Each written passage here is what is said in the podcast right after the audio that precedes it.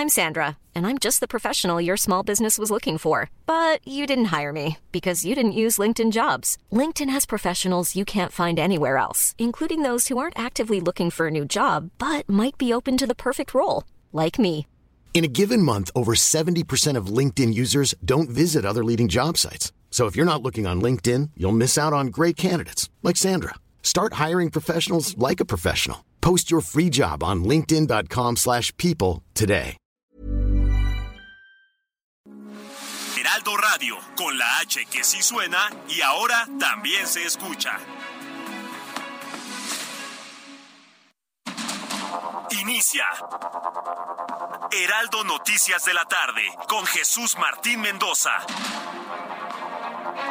En Heraldo Radio.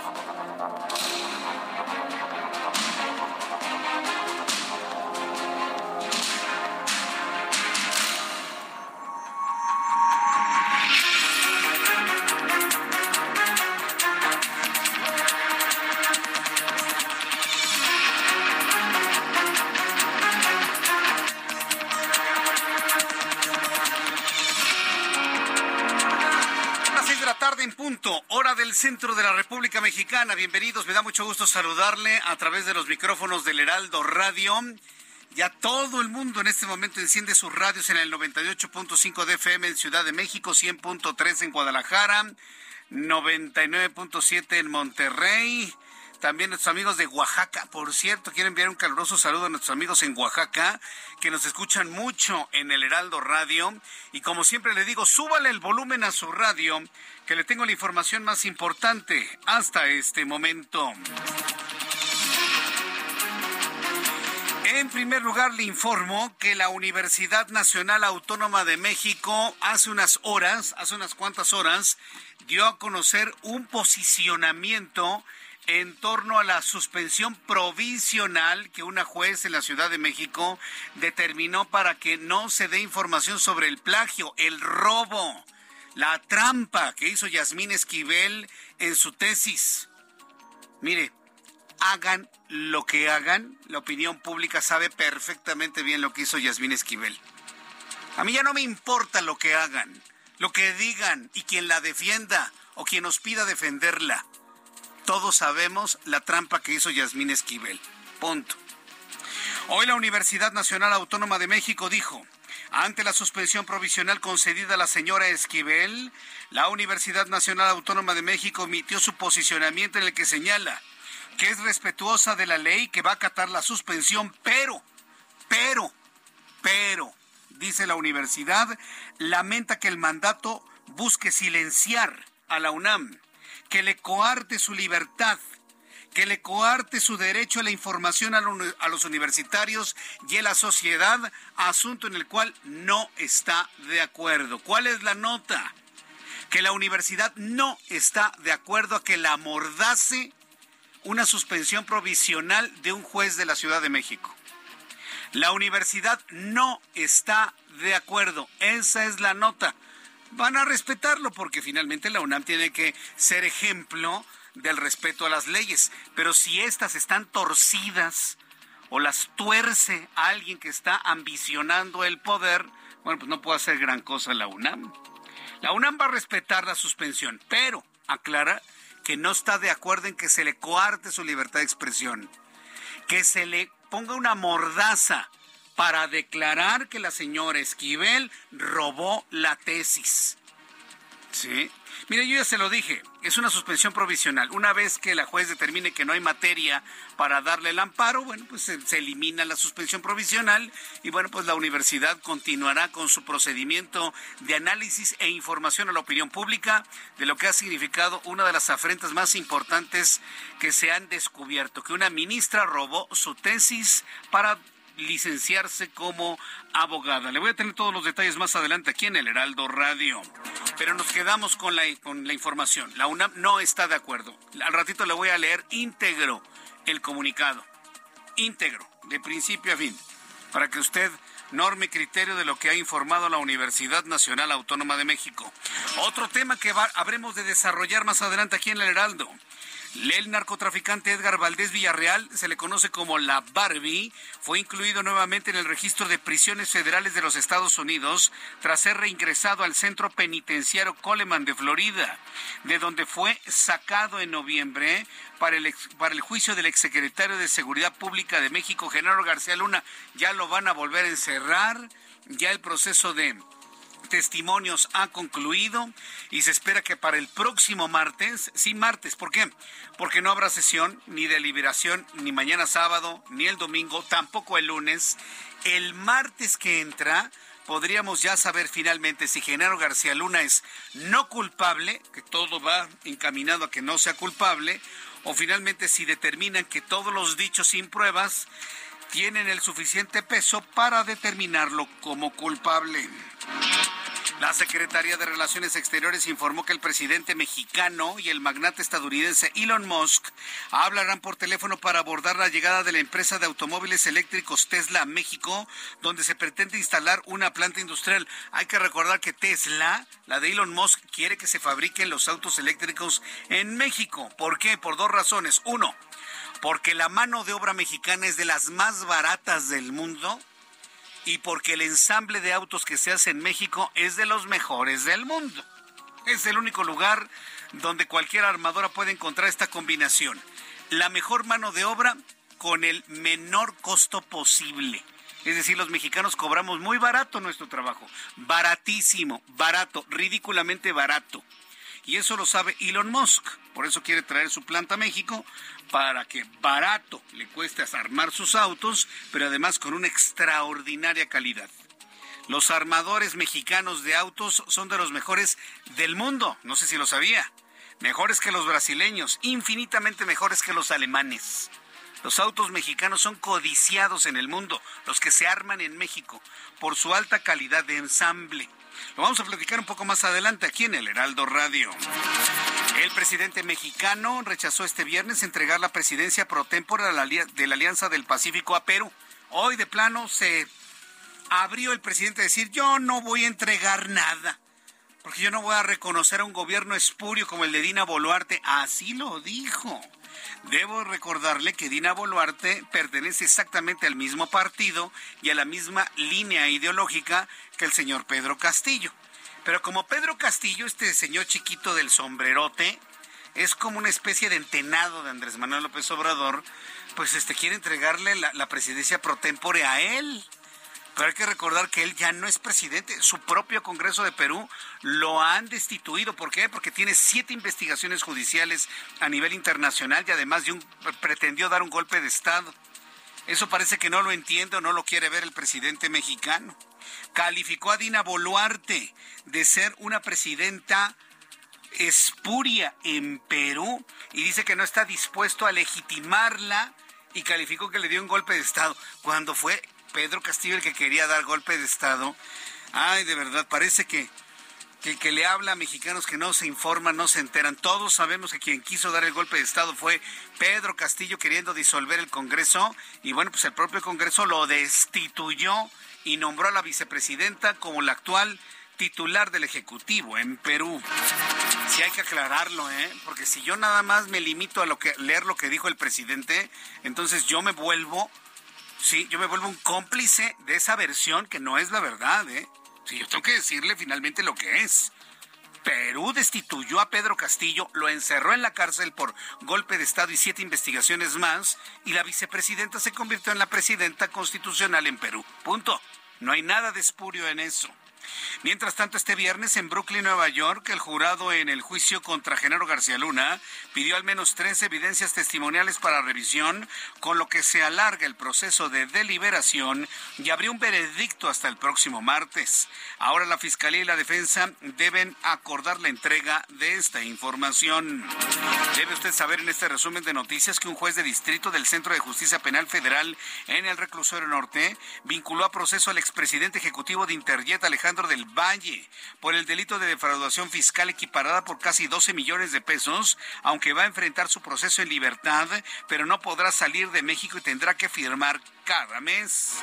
También informo que de acuerdo con cifras del Instituto Nacional de Estadística y Geografía, durante el mes de enero pasado la economía mexicana creció apenas 0.4% durante enero de 2023 en comparación interanual. Y la Fiscalía General de Justicia de la Ciudad de México solicitó 52 años de cárcel por el delito de homicidio culposo en contra de 8 de los 10 imputados por el colapso de la línea 12 del metro de este tramo ahí en Tezonco y Olivos, ocurrido el pasado 3 de mayo de 2021, que dejó como saldo 26 usuarios del, del metro muertos y más de 100 lesionados son las 6 de la tarde con 10 minutos, 6, 10, 6 de la tarde, 10 minutos. Hasta aquí nuestro resumen de noticias. Un adelantito de lo que le voy a tener y muchas cosas más, por supuesto, en estas dos horas de noticias aquí en el Heraldo Radio. Saludamos a quienes cumplen años, festejan su santo hoy 17 de febrero. De verdad espero que la pasen ustedes muy bien en compañía de sus familiares y también les deseo que disfrute un gran fin de semana en compañía de su familia. Es más, mire, le voy a dar un mal consejo que no debería dárselo.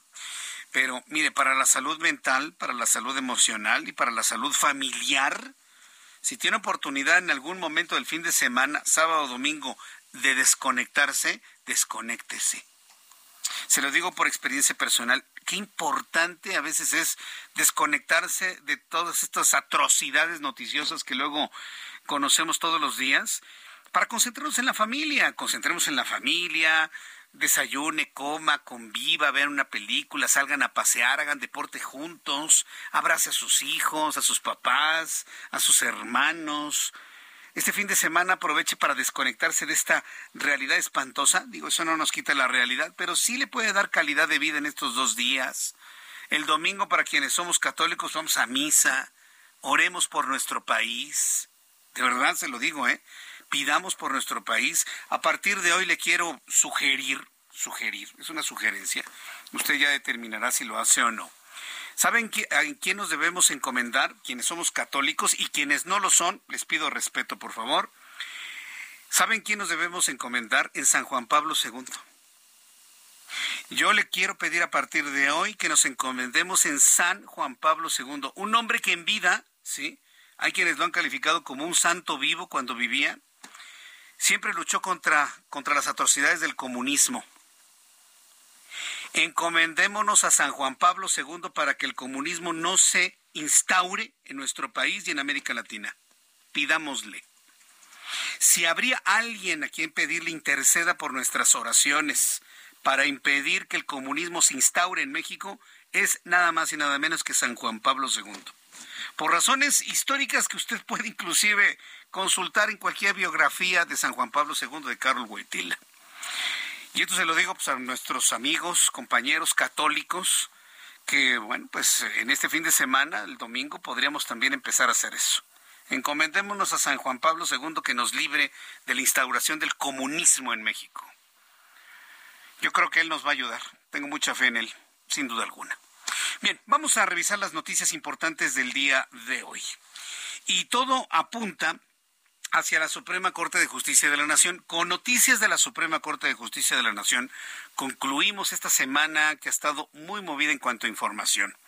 Hoy la ministra presidente de la Suprema Corte de Justicia de la Nación, Norma Piña, inició un procedimiento para analizar y definir el proceso a seguir por el máximo órgano de justicia del país con las denuncias existentes en contra de Yasmín Esquivel quien es acusada de robar, de plagiar su tesis de licenciatura.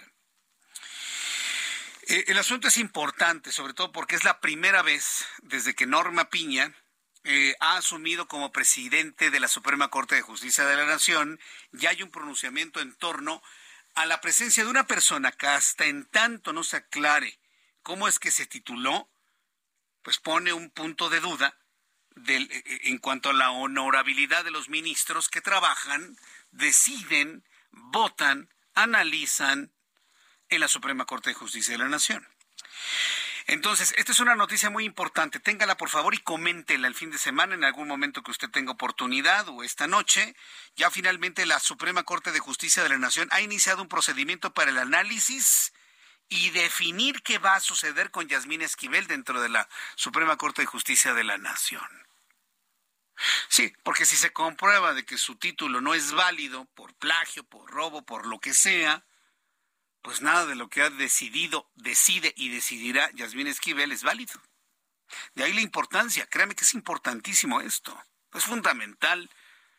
¿Fundamental para qué, Jesús Martín? Para la certeza jurídica. Todavía hay quienes en este país creemos en las certezas, en, en las certezas jurídicas, en las certezas de vida, en las certezas biológicas. Todavía quien creemos en las certezas. ¿sí? Y bueno, pues yo creo que la Suprema Corte de Justicia de la Nación es muy clara en hacer estos planteamientos para dar la certeza que necesita un órgano, un poder como es la Suprema Corte de Justicia de la Nación. El acuerdo fue emitido desde el pasado 7 de febrero y fue turnado al ministro Juan Luis González Alcántara Carrancá, quien será el encargado de presentar al Pleno un proyecto con la propuesta sobre el trámite, al no existir procedente alguno, sobre el modo de abordar denuncias contra una ministra en funciones o un ministro en funciones por hechos ocurridos antes de su ingreso en la Suprema Corte de Justicia de la Nación. Es decir, en pocas palabras, esto que va a analizar la Suprema Corte de Justicia de la Nación es inédito, es insólito, con las dos definiciones, son cosas diferentes. Una cosa es algo inédito y otra cosa es algo insólito. Ah, bueno, pues las dos aplican para lo que va a enfrentar la Suprema Corte de Justicia de la Nación. Cabe recordar que Yasmín Esquivel solicitó el pasado 13 de febrero un amparo para frenar la investigación que realiza la Comisión de Ética de la Universidad Nacional Autónoma de México. Fíjese, Yasmín Esquivel con este amparo está pidiendo que se disuelva el Comité de Ética del Consejo Universitario. Vaya pretensión hacia una entidad autónoma. Como si se tratara de gobierno o como si se tratara de un partido político o como si se tratara de una entidad, como le digo, una entidad gubernamental. Eso es lo que pretendió. ¿Le dieron entrada? Pues sí. Pero se va a determinar que es completamente improcedente porque la UNAM es autónoma, de cátedra, y lo que se está analizando es un asunto de cátedra. No es un asunto político, no es un asunto administrativo, es un asunto de cátedra la validez o no validez de una tesis. Y si en algo es autónoma la UNAM, es en la autonomía de cátedra. Podremos discutir la administrativa, los recursos económicos, la dependencia de la UNAM dentro de la Ciudad de México o dentro de los estatutos federales, lo que usted guste y mande. Pero en la cátedra no hay duda de que la UNAM es completamente autónoma. Entonces, Yasmín Esquivel habría solicitado el 13 de febrero un amparo para frenar la investigación que realiza la Comisión de Ética de la UNAM sobre el plagio de su tesis de licenciatura, el cual fue otorgado por la juez quinta de distrito en materia administrativa de esta Ciudad de México, Sandra de Jesús Zúñiga. Ahora bien, la UNAM ya respondió. La UNAM ya respondió, ha estado muy atenta de todo esto y bueno, le, informo objetivamente lo que se informa. En su comunicado, la Universidad Nacional Autónoma de México mencionó que la universidad es un espacio de libertades donde la pluralidad de las ideas se expresa y confronta sin restricciones ni cortapisas. Por el contrario, es donde se alienta el debate y se cultiva el pensamiento crítico. Le estoy leyendo lo que dice el comunicado de la UNAM. La censura siempre será contraria a la esencia de la universidad, por lo que lamentó el mandato judicial, pues aseguró que buscan silenciarle y coartar el derecho de los alumnos y de la sociedad a mantenerse informados. Esto es lo que ha dado a conocer la esto es lo que ha dado a conocer en este momento la Universidad Nacional Autónoma de México. Así que bueno, pues ahí tenemos las dos, los dos puntos de vista, las dos posiciones. El comunicado de la UNAM dice de manera clara y concreta. Ante la suspensión provisional concedida por el Juzgado Quinto de Distrito en materia administrativa de la Ciudad de México el 15 de febrero pasado, la Universidad Nacional Autónoma de México manifestó lo siguiente. Uno, esta casa de estudios es respetuosa de la ley y va a acatar lo estipulado en el acuerdo de suspensión provisional referido en el sentido de no divulgar información relativa al caso y hará uso de, los, de lo jurídico que tiene derecho. Punto número uno me parece que es central. Segundo, la universidad es un espacio de libertades donde la pluralidad de las ideas se expresa y confronta sin restricciones ni cortapisas. En la universidad no se acallan las voces, por el contrario es donde se alinea el debate y se cultiva el pensamiento crítico. La censura siempre será contraria a la esencia de la universidad. Tres, por eso la UNAM lamenta y no puede estar de acuerdo con el mandato judicial que busca silenciarla, coartando su libertad y derecho a la información de los universitarios y de la sociedad. Por mi raza hablará el espíritu, Universidad Nacional Autónoma de México. Son las seis de la tarde con 19 minutos hora del centro de la República Mexicana. ¿Quiere darme su opinión sobre esto? Le invito para que me escriba a través de mi cuenta de Twitter, arroba Jesús Martín arroba Jesús Martín MX, en nuestra cuenta de WhatsApp, en cualquier parte del país donde nos escuche a través de las emisoras del Heraldo Radio. Escríbame al 55 39 99 40 20. 55 39 99 40 20. Estoy leyendo sus comentarios y los compartiré en unos instantes más aquí en el Heraldo Radio. En otra de las noticias del día de hoy, el presidente de México, Andrés Manuel López Obrador, rechazó entregar la presidencia pro tempore de la Alianza del Pacífico a Perú. Ayer le había compartido, tanto en radio como en televisión, las declaraciones de la presidenta constitucional de la República del Perú, Dina Boluarte, que era la vicepresidenta cuando Pedro Castillo estaba. En el momento en que el Congreso decide su destitución, por las razones ya conocidas, Dina Boluarte automáticamente asume como presidenta del país con las consecuencias que ya conocemos en el Perú. Ella le reclamó al presidente mexicano ayer que no le quería entregar la presidencia de la Alianza del Pacífico, que está conformada por países como Chile, Perú, Colombia y México, que son, digamos, o al parecer, bueno, en este análisis las economías más poderosas de esta región del continente americano, que le corresponde a Perú en este año, pero hoy el presidente mexicano pues ha definido de que no le va a entregar esta esta presidencia.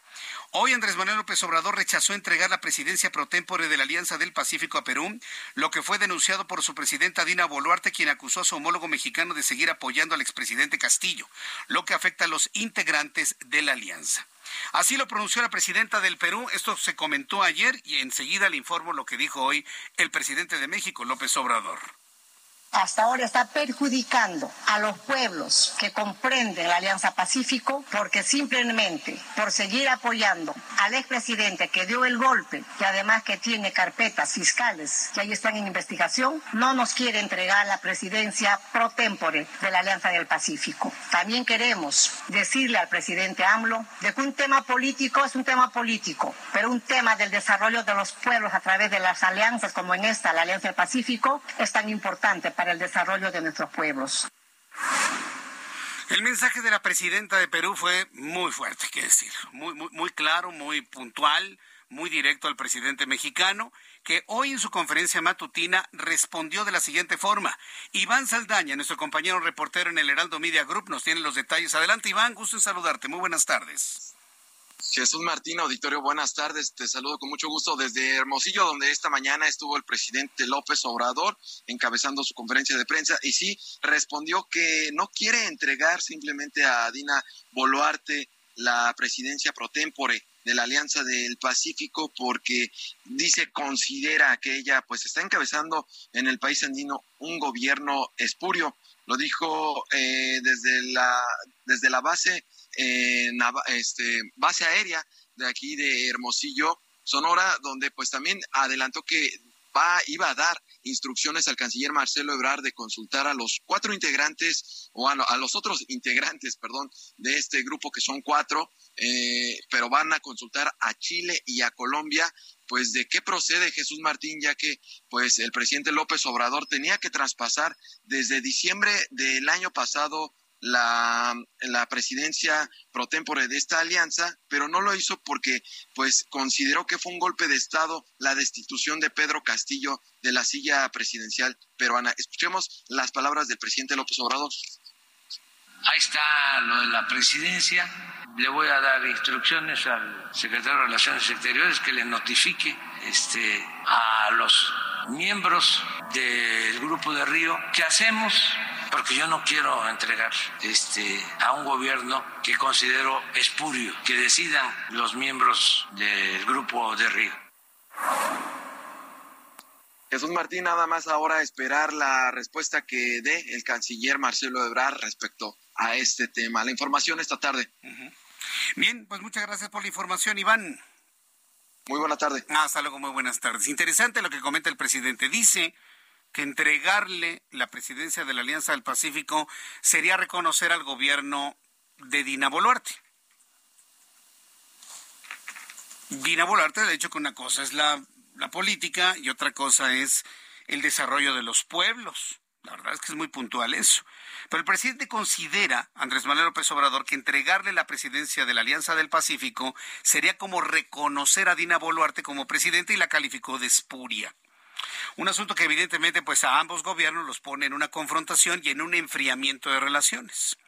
Vamos a ver cómo se resuelve esto durante la próxima semana, porque el propio presidente mexicano ha aclarado que serían eh, entidades internacionales quien determinen si se debe o no entregar la presidencia. Voy a los anuncios y regreso enseguida con más aquí en el Heraldo. Escucha las noticias de la tarde con Jesús Martín Mendoza. Regresamos.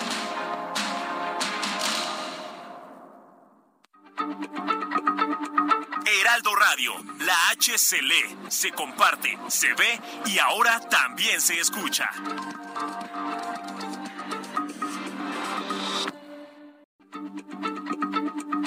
Heraldo Radio, la H se lee, se comparte, se ve y ahora también se escucha.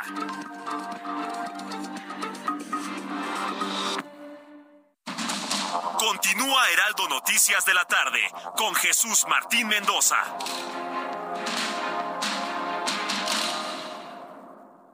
Cuando te enamoras del nuevo Fiat Pulse, el pulso de tus emociones se eleva. Estrénalo desde 354 mil pesos o tasa desde 9.75%. Conquista las calles con el SUV líder en ahorro de combustible. Fiat, sé único. Visita tu distribuidor Fiat Chrysler, K 30.1% vigencia el 28 de febrero de 2023. Consulta fiat.com.mx.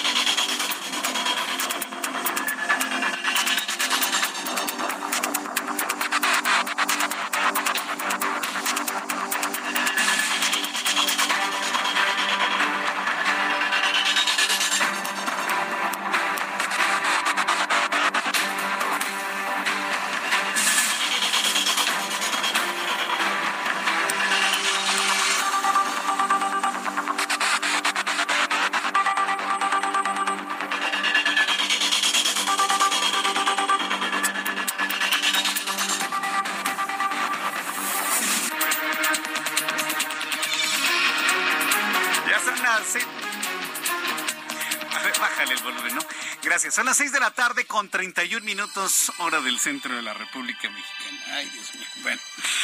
Continuamos con toda la información aquí en el Heraldo Radio. Gracias por sus comentarios, sus opiniones. En unos instantes voy a leer sus apuntes de, lo, de las noticias que le he compartido en esta primera media hora eh, a través del 55 39 99 40 20. Es la forma en la que estamos usted y yo en comunicación, una comunicación súper eficiente. Varias personas me han dicho, oiga Jesús Martín, ya no está usted en YouTube. Ya le platiqué cuál es la razón por la cual no estamos en YouTube. Lo que quiero es que usted me escuche en la radio, en su radio, de transistores, de chips electrónicos, de bulbos, el que usted tenga. Para que luego no nos salga INRA con que, ay, tiene tantos números Jesús Martín. No, no, que salga lo que es verdadero y real a esta hora de la tarde. Entonces, vamos a hacer esa estrategia usted y yo durante todo este tiempo para que las mediciones de audiencia sean las correctas.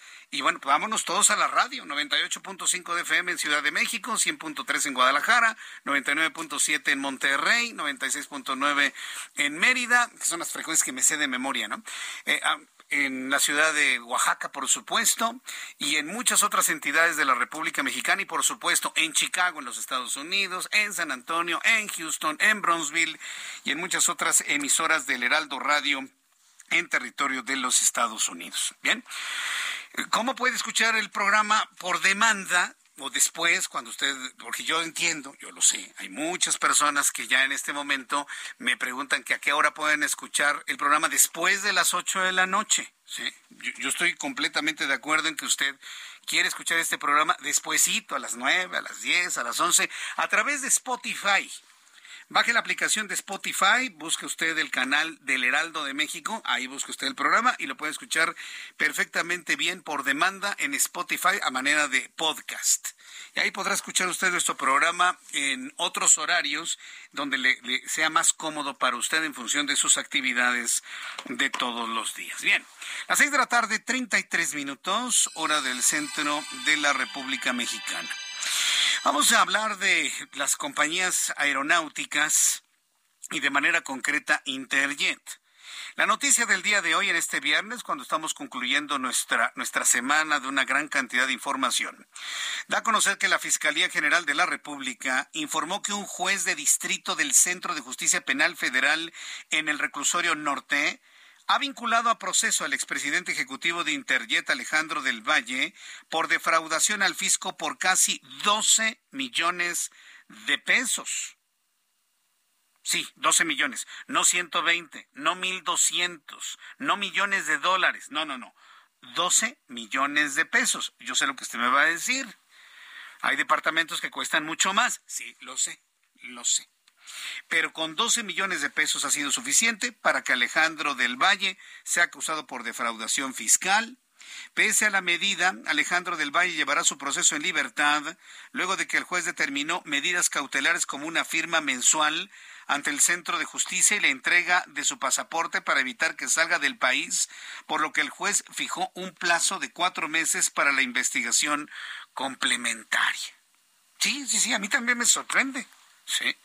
12 millones de pesos. Yo conozco empresarios que le deben al fisco más de 3 mil o 4 mil millones de pesos. Y ni les ponen brazalete, ni les quitan el pasaporte, ni nada por el estilo. ¿eh? Sí, sí, sí, sí, sí. Hay de todo en la villa del Señor, como se dice.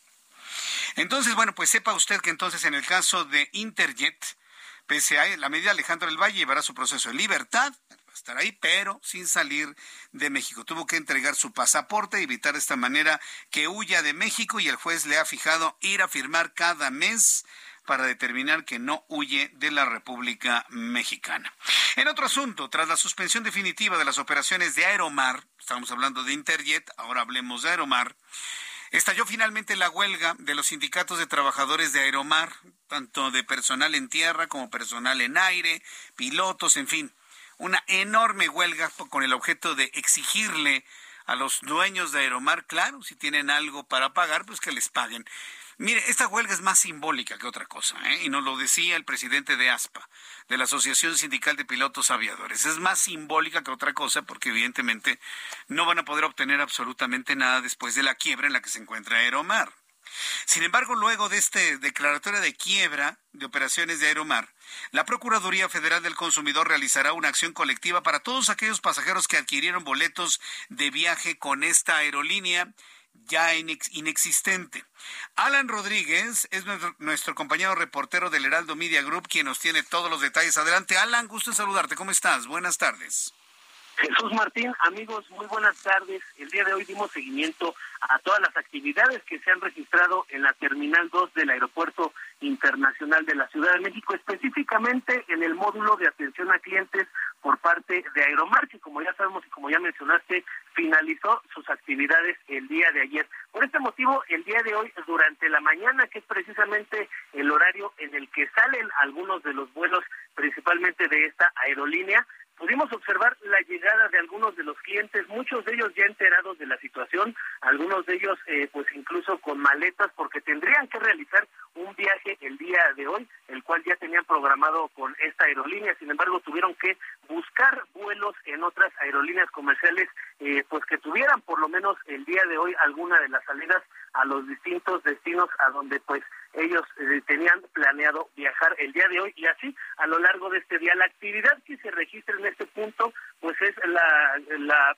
custodia por parte de los trabajadores, como lo mencionas, de pie tierra, así como los eh, sobrecargos y los pilotos quienes se encuentran haciendo guardia en las instalaciones, brindando la información correspondiente a los clientes que llegan, únicamente se les proporciona un número telefónico. Y platicamos también con Ivonne Jurado, quien es jefa de sobrecargos de esta aerolínea y nos comentó que ya tienen diálogo con la Secretaría de Trabajo, precisamente con María Luisa Alcalde, con quien ya han negociado que las más de 500 personas que estaban trabajando en esta aerolínea van a buscar que sean reubicadas en las aerolíneas pues comerciales también mexicanas. Esto es parte del apoyo que ya les ha brindado y en el primer acercamiento que han tenido las autoridades con estos trabajadores, quienes pues eh, como sabemos eh, nos comentaron también el día de hoy que desde hace varios meses ya veían venir una situación como la que se presentó y es que poco a poco les fueron mermando algunos de sus pagos, de sus prestaciones, prácticamente las quincenas se las estaban dividiendo, algunos no se las estaban pagando completas y la situación que ahora presentan es la huelga que se estará extendiendo hasta la medianoche del próximo lunes cuando se cumplan 96 horas y esto es parte, como ya lo mencionas Jesús Martín, de las pocas actividades y de los pocos recursos con los que cuentan los trabajadores de esta aerolínea Aeromar en búsqueda de el pago de sus sueldos ante la situación económica bastante difícil que atraviesa y por la cual se retira de nuestro país esta aerolínea. Es el reporte que tenemos. Bien, pues entonces eh, van a seguir, digamos, los trabajadores de Aeromar las recomendaciones que les está haciendo la Procuraduría Federal del Consumidor. Es correcto, eh, se pide que por favor a todas las personas, a los consumidores, a los pasajeros de esta aerolínea, contacten principalmente con la Procuraduría Federal del Consumidor, así como el número telefónico que solamente se le está proporcionando a las personas que presentan su boleto, y esto pues a los que se presentan en esta terminal 2 del Aeropuerto Internacional de la Ciudad de México. Correcto, muy bien, pues gracias por esta información. Alan. Estamos al pendiente. Eh, estamos al pendiente, muchas gracias. Esto es lo que nos está informando nuestro compañero Alan Rodríguez. Bien, son las seis de la tarde con 40 minutos tiempo en el centro de la República Mexicana. yo conozco proveedores de Aeromar que se quedaron con un palmo de narices.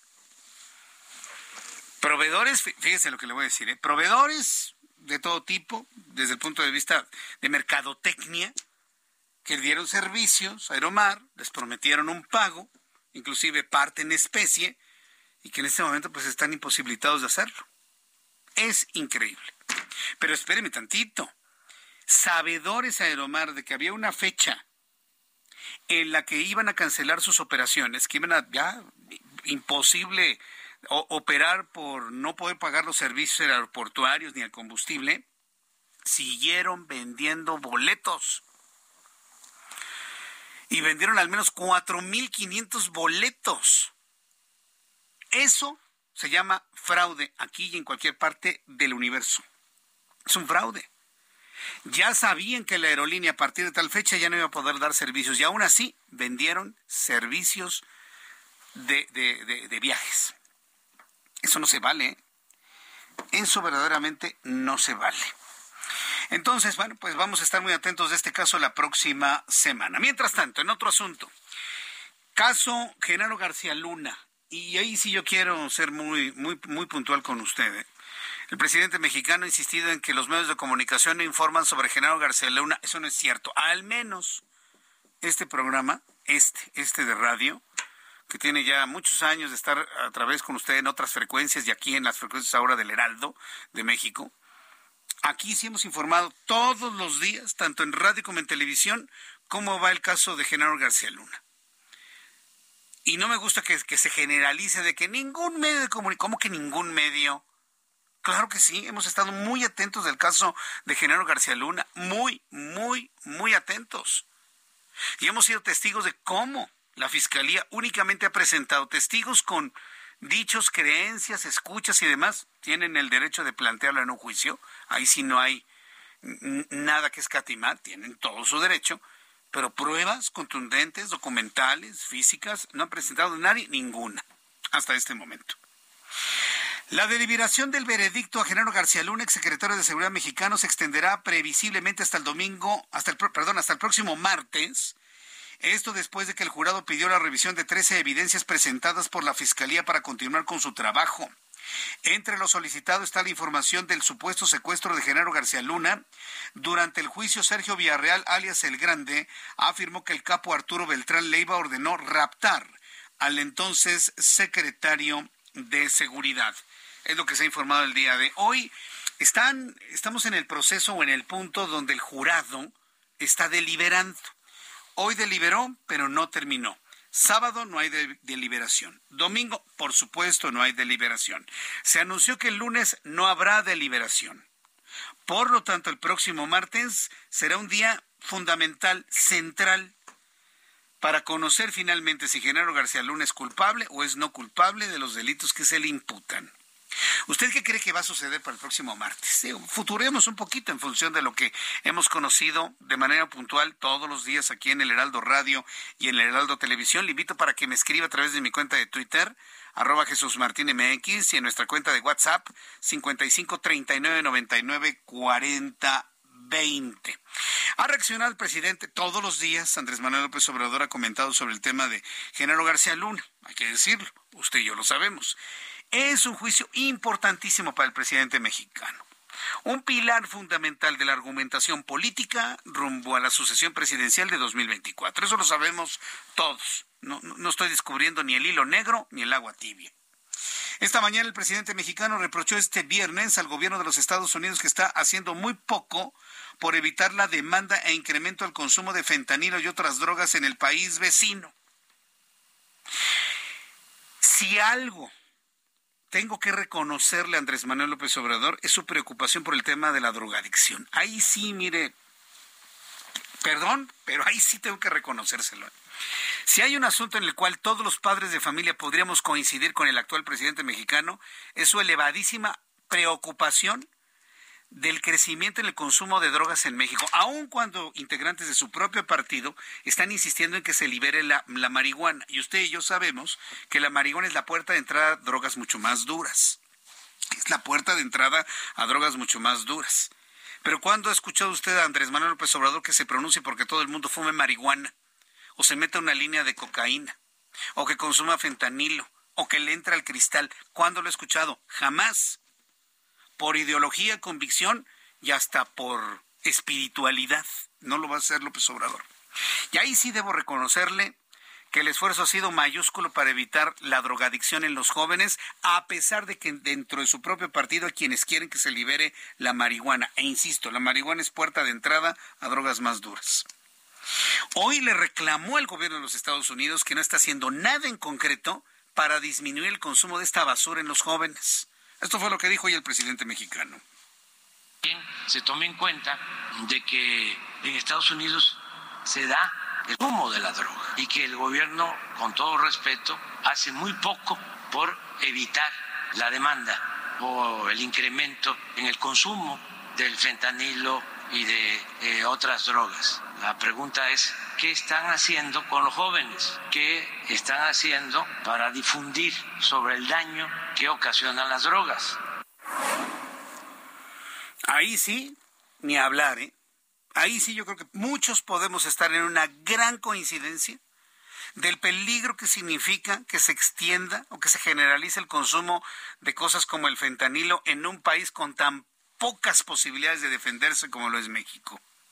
Hoy el secretario de Relaciones Exteriores, Marcelo Ebrard, alertó que si el consumo de fentanilo se expande en México, sería un desastre. Punto para Ebrard, ¿eh?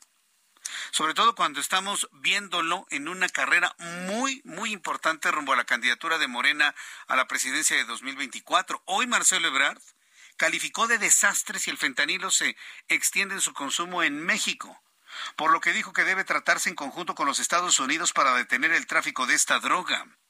Además, enfatizó que la prioridad de México es la reducción del tráfico de armas que proviene de los Estados Unidos.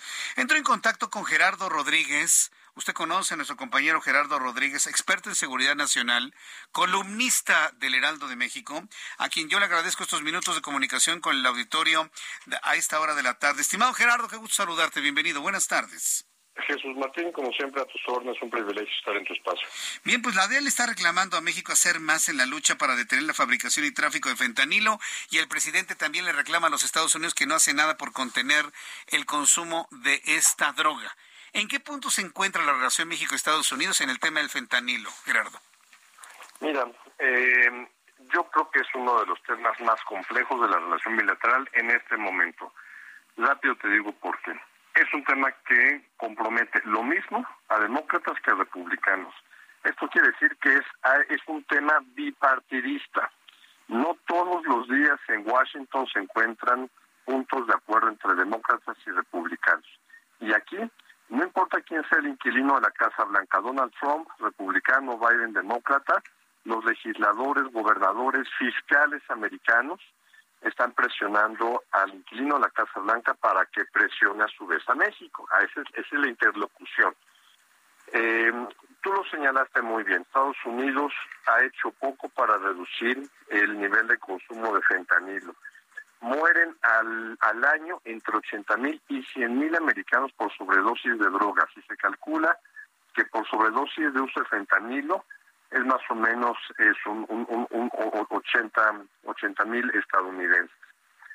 Pero lo que lo que poco se dice aquí en México, no y también poco se dice en Estados Unidos, es que fue una irresponsabilidad de los médicos y las farmacéuticas de andar suministrando, recetando fentanilo para eh, medicar enfermedades crónicas degenerativas o para pacientes que venían de algún trauma eh, de alguna operación, por ejemplo, necesitaban esta droga que es un, un, analgésico.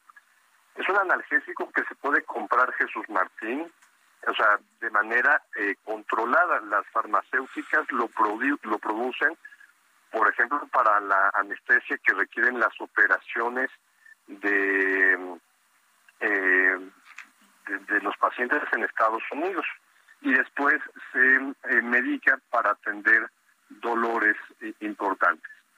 Pues bueno, a los estadounidenses se les acababa sus, seguros sociales, ya no podían seguir eh, eh, comprando estos, estos medicamentos o ya no se los recetaban los médicos, pero ya se volvieron eh, adictos.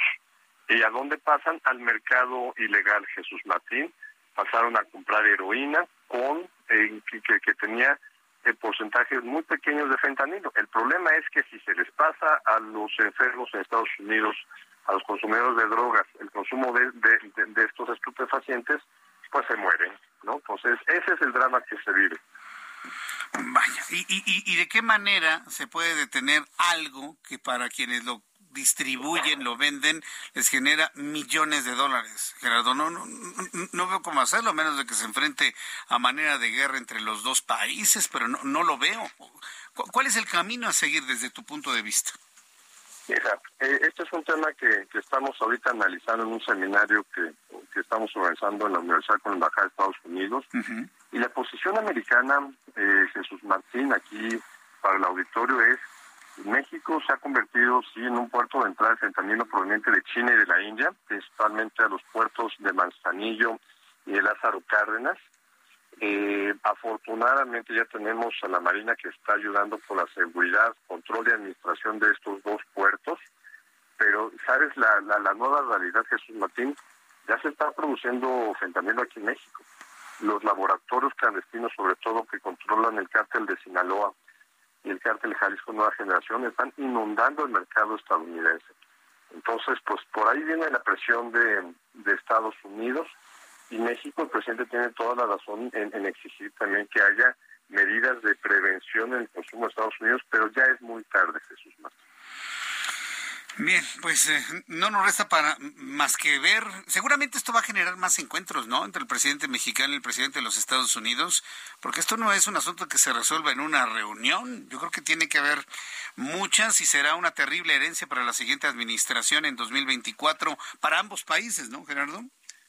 Sí, y pues sobre todo llamadas telefónicas, presión de Biden a México, México presionando también para que se reduzca el tráfico de armas a nuestro país de manera ilegal eh, va a haber muchas comunicaciones entre los secretarios de defensa de los dos países, eh, también entre las, cancillerías, pero Jesús Martín, el, esfuerzo del gobierno mexicano para detener el fentanilo en, los, en el último año y medio es espectacular. ¿eh?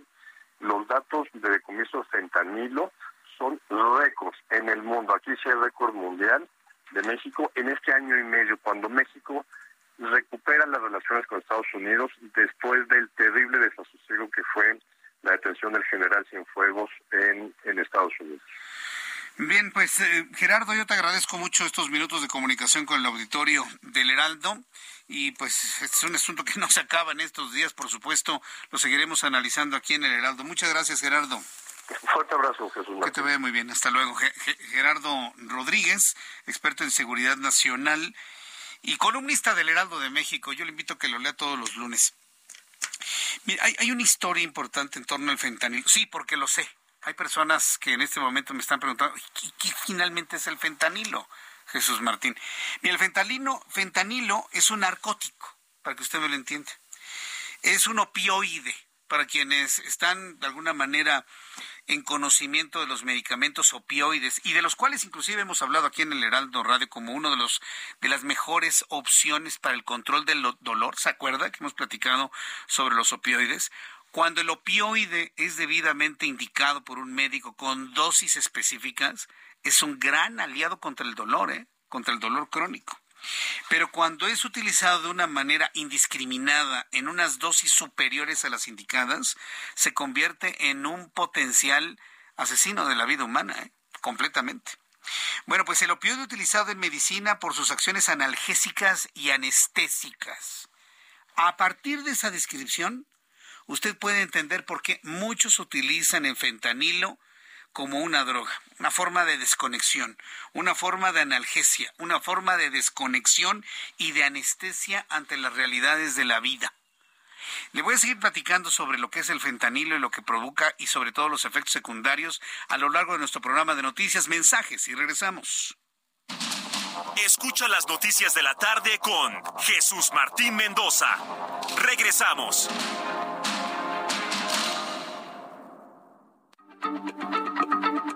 Heraldo Radio, la H se lee, se comparte, se ve y ahora también se escucha.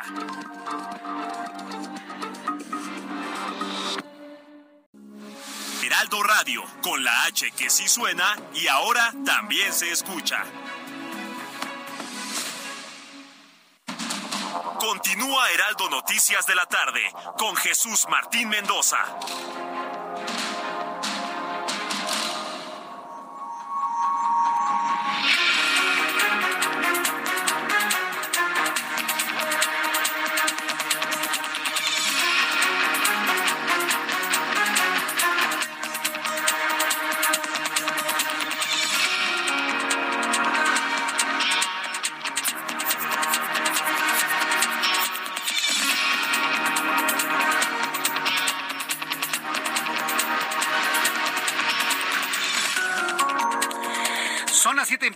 19 horas en punto hora del centro de la República Mexicana. Un saludo para nuestros amigos que van viajando en carreteras y en autopistas y que se van acompañando con la señal del Heraldo Radio en toda la República Mexicana.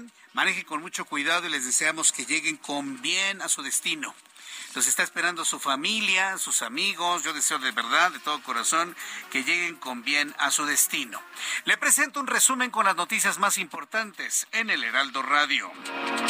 La Fiscalía General de Justicia de la Ciudad de México acusó de manera formal a los 10 imputados por el colapso en el tramo Tezonco-Olivos de la línea 12 del metro, que dejó 26 muertos el pasado 3 de mayo de 2021 y pidió para ellos 52 años de cárcel por los delitos de homicidio, lesiones y daño en propiedad ajena. Más adelante le voy a tener todos los detalles de lo que se ha informado sobre este asunto relacionado con el sistema de transporte colectivo Metro y el accidente ocurrido el pasado 3 de mayo de 2021. En más noticias, en nuestro programa de noticias, en este resumen, le informo que ante la suspensión provisional concedida a Yasmín Esquivel, la UNAM emitió su posicionamiento en el que señala que es respetuosa de la ley, que va a acatar la suspensión, pero que lamenta que el mandato busque silenciarla, coartando la libertad de expresión de la UNAM. El narcotraficante Edgar Valdés Villarreal, alias La Barbie, fue incluido nuevamente en el registro de prisiones federales de los Estados Unidos tras ser reingresado al centro penitenciario Coleman de Florida. He doy a conocer que la Secretaría de Relaciones Exteriores informó que el presidente de México y el magnate estadounidense Elon Musk hablarán por teléfono para abordar la llegada de la empresa de automóviles eléctricos Tesla a México. El presidente mexicano hoy le contestó a Dina Boluarte, la presidenta de Perú, y le dijo, no te voy a entregar la presidencia pro tempore de la Alianza del Pacífico. López Obrador argumentó que entregarla sería reconocer a un gobierno espurio como el que en este momento encabeza Dina Boluarte. Sin embargo, considero que si hay una recomendación para hacerlo, finalmente lo haría. Este viernes en Brooklyn, Nueva York, el jurado en el juicio contra Genaro García Luna pidió al menos tres evidencias testimoniales para revisión, con lo que se alarga el proceso de deliberación y abrió un veredicto hasta el próximo martes. Recordemos que hoy se continuó con este análisis de deliberación. Sábado y domingo no habrá. Próximo lunes tampoco habrá deliberación y posiblemente el martes, ya enfilada la tarde, sabremos si Genaro García Luna es culpable o no culpable. Un juez de distrito del Centro de Justicia Penal Federal en el Reclusorio Norte vinculó a proceso al expresidente ejecutivo de Interjet, Alejandro del Valle, por el delito de defraudación fiscal por un monto de 12 millones de pesos. Le informo que de acuerdo con el Instituto Nacional de Estadística y Geografía durante enero pasado, la economía mexicana creció apenas 0.4% durante enero de 2023 en comparación interanual.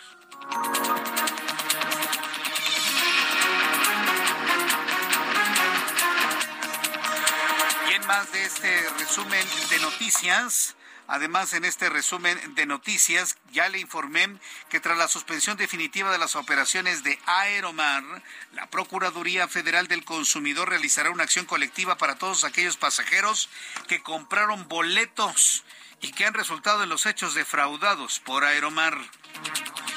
En entrevista con el Heraldo Radio, el especialista en temas de seguridad nacional Gerardo Rodríguez, platiqué con él en entrevista hace unos instantes aquí en el Heraldo, reconoció que el gobierno de Estados Unidos ha hecho muy poco para detener el consumo de drogas como el fentanilo, tal y como lo acusó el presidente mexicano y atribuyó a los médicos y a las farmacéuticas de suministrar la sustancia de manera irresponsable, lo que ha derivado en un incremento en el consumo y hasta la producción en nuestro país. Esto dijo Gerardo Rodríguez en el Heraldo Radio lo que poco se dice aquí en México, ¿no? y también poco se dice en Estados Unidos, es que fue una irresponsabilidad de los médicos y las farmacéuticas de andar suministrando, recetando fentanilo para eh, medicar enfermedades crónicas degenerativas o para pacientes que venían de algún trauma.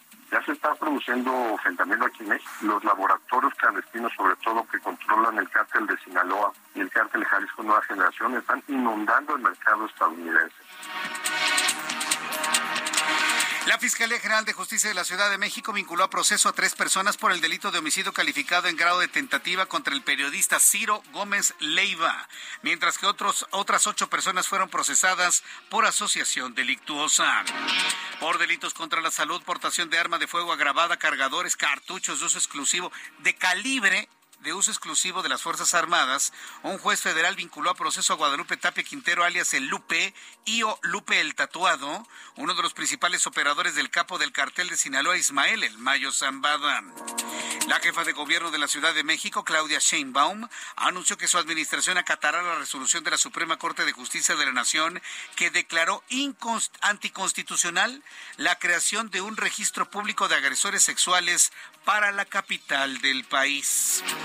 Devin O'Malley, portavoz del ex vicepresidente de los Estados Unidos Mike Pence, reveló que el FBI registró este viernes la oficina del político en Indianápolis, pero no encontró documentos clasificados de la administración de Donald Trump entre 2017 y 2021. Es decir, ya le está diciendo el FBI a Mike Pence, ay, usted perdone, usted disculpe que, que había documentos ahí clasificados. No le encontraron nada. Y no le queda otra más al FBI que decirle, ay, usted disculpe la molestia, señor. Y Mike Pence, ya me imagino la cara que va a tener. Mientras tanto, le informo también en este resumen, la Sociedad Interamericana de Prensa condenó este viernes al dictador de Nicaragua, Daniel Ortega, y su esposa Rosario Murillo por despojar esta semana de la nacionalidad nicaragüense a una veintena de periodistas y calificarlos de traidores a la patria. Imagínense el, sí, porque esta es una decisión de Daniel Ortega como dictador, como comunista, de quitarle la nacionalidad a sus propios connacionales nicaragüenses para que no regresen a su tierra. Científicos informaron sobre el caso de un hombre estadounidense que desarrolló un acento irlandés incontrolable después de que le diagnosticaron cáncer de próstata. El informe decía que este es el primer caso del síndrome del acento extranjero y aunque nunca había visitado Irlanda, el acento se presentó 20 meses después de iniciar su tratamiento y se mantuvo hasta su muerte unos meses después. ¿Cáncer? ¿Que provoca el cambio del acento en el habla de las personas? Esto es muy nuevo, ¿eh? seguramente es la primera vez que usted lo ha estado escuchando, ya lo tiene documentado la ciencia médica, pero es verdaderamente sorprendente. Persona que le da cáncer de algún tipo y que cambia el acento de su habla hasta la muerte. Estas son las noticias en resumen, le invito para que siga con nosotros. Le saluda Jesús Martín Mendoza.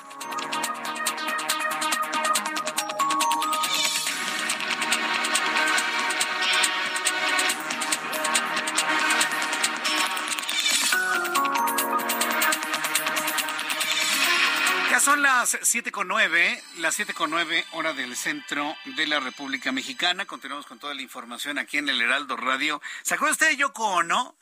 A ver, Ángel, tú seguramente tienes algo ahí de la señora. De la señora de Lennon. Yoko Ono. ¿Le gusta cómo canta Yoko Ono? A mí no, ¿eh? Mire, escuche usted. Súbale el volumen a su radio.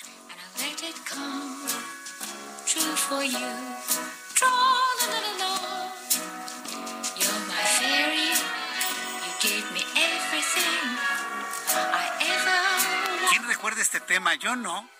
Yo tampoco. Nadie. Por supuesto que no. Pues sí, pues sí. Hay que, decirlo con toda claridad. Yoko Ono es más una, una imagen que acompañó a la gran figura de John Lennon, pero como cantante, pues pues está entonada, tiene bonito vibrato, pero... A ver, súbele el volumen otra vez.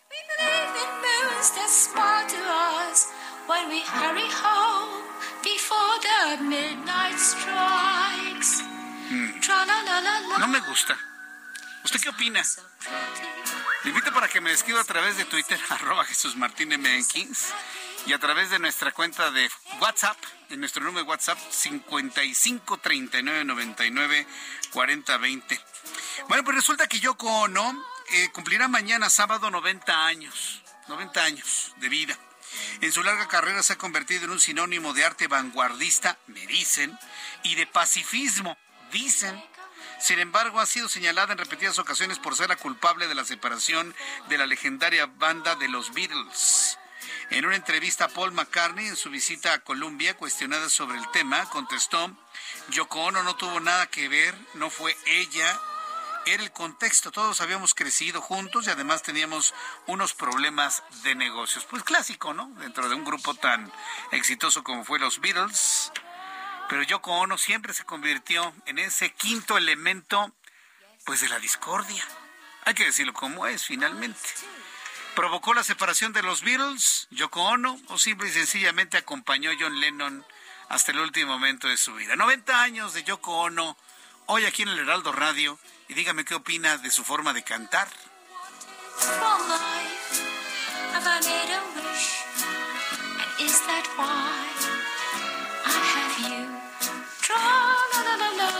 La la la la, sí, no, no, quítalo ya. No, la verdad es que no. No, no, no, nada que ver con el gran John Lennon. Bueno, hizo su esfuerzo también, por supuesto. Bueno, el reloj marca las 7 con 11, las 19 horas con 11 minutos, hora del centro de la República Mexicana. Vamos a revisar esta hora de la noche cómo se encuentran las vialidades en un clásico viernes y posterior de nuestra Día de la Señora de la Luz. Mario Miranda, ¿en dónde te ubicamos esta hora de la noche? Muy buenas noches. ¿Qué tal Jesús Martín? Muy buenas noches. Informarse que tenemos un bloqueo en la avenida Insurgentes y Periférico, exactamente a la altura de la estación del Metrobús Villa Olímpica. Son aproximadamente 100 personas quienes tienen la institución de Fabiola Santillán, quien es la encargada de la dirección deportiva de la alcaldía Tlalpan, ya que indican que su administración han encontrado diversas irregularidades. En lugar de se encuentran elementos de la Secretaría de Seguridad Ciudadana quienes están realizando los cortes a la circulación. También ya se encuentra personal de la alcaldía Tlalpan quien está dialogando con los manifestantes para convencerlos de que retiren el bloqueo. El servicio del Metrobús se encuentra suspendido a partir de la estación del de Perisur a la estación del Caminero. Las alternativas reales para los automovilistas que se dirigen hacia la zona de San Fernando o a la salida de la México Vaca son la Picacho Jusco o el viaducto Tlalpan. Jesús Martín, estaremos al pendiente de lo que llegan a acuerdo de este, de este bloqueo para ver si se retira Jesús Martín. Correcto, muchas gracias por la información, Mario. Tenemos pendiente, buenas noches. Bloqueos en viernes, ya ni la muelan. Alan Rodríguez, ¿en dónde te ubicamos a esta hora de la noche? Jesús Martín, amigos, muy buenas noches. Circuito interior con carga desde la Terminal 1 del Aeropuerto Internacional de la Ciudad de México hasta la zona de Gran Canal. Recordamos que no hay incorporación a esta vialidad, por lo que tendrá que trasladarse hasta Congreso de la Unión si desea movilizarse hacia la zona norte de la Ciudad de México. En el sentido contrario del circuito interior, en su tramo consulado con carga que no deja de avanzar desde Eduardo Molina hasta la zona del Peñón de los Baños. Por otra parte, Calzada Ignacio Zaragoza con carga desde el circuito interior hasta la zona de Avenida Telecomunicaciones. Y en el sentido contrario, a partir de este punto, Avenida Telecomunicaciones, el puente con buen avance hasta la incorporación de viaducto. Es el reporte que tenemos, tómelo en consideración. Correcto, muchas gracias por la información. Alan. Estamos pendiente, Martín. Muy buenas noches. Hasta luego, muy buenas noches. Son las siete con trece. Las 19 horas con 13 minutos, tiempo del centro de la República Mexicana, termina una semana de altibajos y sobre todo de esas dudas si se mantiene el tipo de cambio en niveles muy convenientes o se ha recuperado terreno. Recuerde que cuando los indicadores financieros formales tienen un crecimiento, las criptomonedas bajan y viceversa. Sí, fíjese que también ha sido muy interesante el ver cómo las criptomonedas también son de alguna manera una especie de termómetro para poder más o menos visualizar Claro, las criptomonedas no son otra cosa más que mercado de especulación, no es otra cosa. ¿eh? Ni son generadoras de riqueza, ni son generadoras absolutamente de nada. Son precisamente únicamente eh, elementos de especulación. Hay que decirlo como es finalmente, ¿no? Entonces, cuando estas suben y bajan, están en, en, sentido completamente contrario a los indicadores financieros. ¿Cómo cerraron el día de hoy? Héctor Vieira nos informa. La Bolsa Mexicana de Valores cerró la sesión de este viernes con un retroceso del 0.42%, equivalente a 226.18 puntos, con lo que el índice de precios y cotizaciones, su principal indicador, se ubicó en 53.789.64 unidades. Sin embargo, cerró la semana con una ganancia acumulada del 2.49%. En Estados Unidos, Wall Street cerró con pérdidas generalizadas, ya que el Dow Jones retrocedió 106.85 puntos para quedarse en 33.590 unidades. Por su parte, el Standard Poor's restó 27.41 puntos, con lo que se ubicó en 4.063 unidades, y el Nasdaq cedió 106.83 puntos, que lo colocó en 11.749 unidades. En el mercado cambiario el peso mexicano se apreció 0.7% frente al dólar estadounidense, que cerró en 18 pesos con 6 centavos a la compra y en 18 pesos con 36 centavos a la venta en ventanilla. El euro se ubicó en 19 pesos con 15 centavos a la compra y 19 pesos con 65 centavos. El Bitcoin tuvo un alza en su valor del 4.11% para ubicarse en 24.742.60 dólares por unidad, equivalente a 454.187 pesos mexicanos con 54 centavos.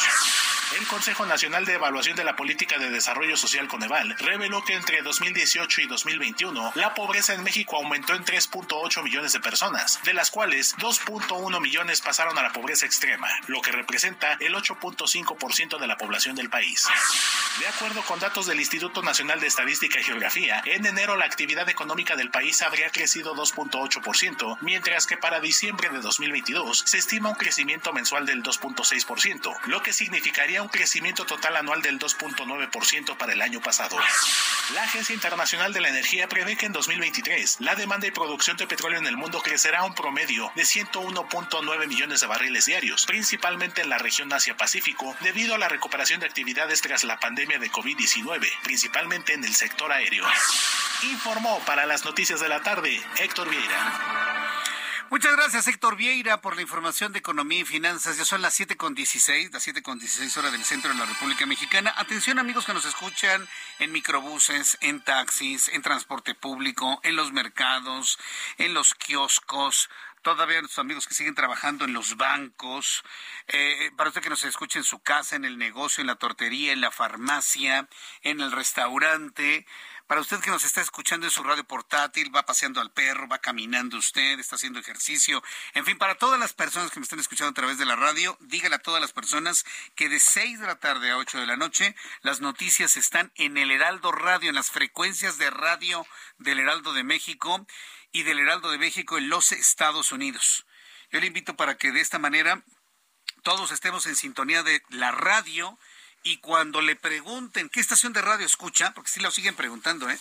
Usted llega a un alto, por ejemplo, o le hablan por teléfono y le dicen, oiga, este, ¿qué estación de radio está escuchando? Ah, el Heraldo Radio. ¿Y a quién le gusta escuchar? Pues a Jesús Martín y sus noticias en la tarde. Con eso. Y de esta manera, mire, usted nos ayuda de una manera muy importante para poder eh, aclarar de una vez por todas quién es el líder de información a esta hora de la tarde. Nada más y nada menos que el Heraldo de México. No hay de otra. El Heraldo de México en su programa de noticias vespertino.